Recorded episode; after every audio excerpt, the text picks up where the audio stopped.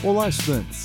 Sou o professor Marco Nunes e este podcast é uma revisão rápida do Nerd Curso Biologia sobre a reprodução humana. A reprodução humana é sexuada, pois ocorre a partir da fecundação de óvulos por espermatozoides. A fecundação é interna, visto que ocorre no interior do corpo materno, no interior das tubas uterinas. Após a formação do ovo ou do zigoto, inicia-se o desenvolvimento embrionário. Nas tubas uterinas, o zigoto evolui para os estágios embrionários de mórula e blastocisto, e neste estágio sai da tuba e se implanta no útero, um processo chamado nidação. No útero, o embrião evolui para os estágios embrionários de gástula e neurula.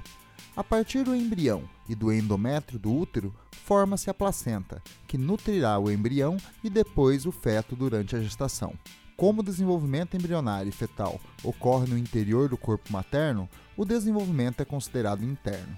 No final da gestação, que dura aproximadamente 40 semanas, ocorre o nascimento de uma criança, com a forma adulta. Por isto, o desenvolvimento humano é considerado direto. O recém-nascido é muito imaturo, tem dificuldades de manter a temperatura corporal, não enxerga bem e não consegue andar. A coordenação motora é muito limitada. Então, sua sobrevivência exige muitos cuidados. Para a nutrição, a mãe poderá produzir por muitos meses leite, que além de manter a criança alimentada, dará proteção imunológica, pois contém anticorpos, sendo considerado um tipo de soro natural. O leite dá uma imunidade passiva à criança.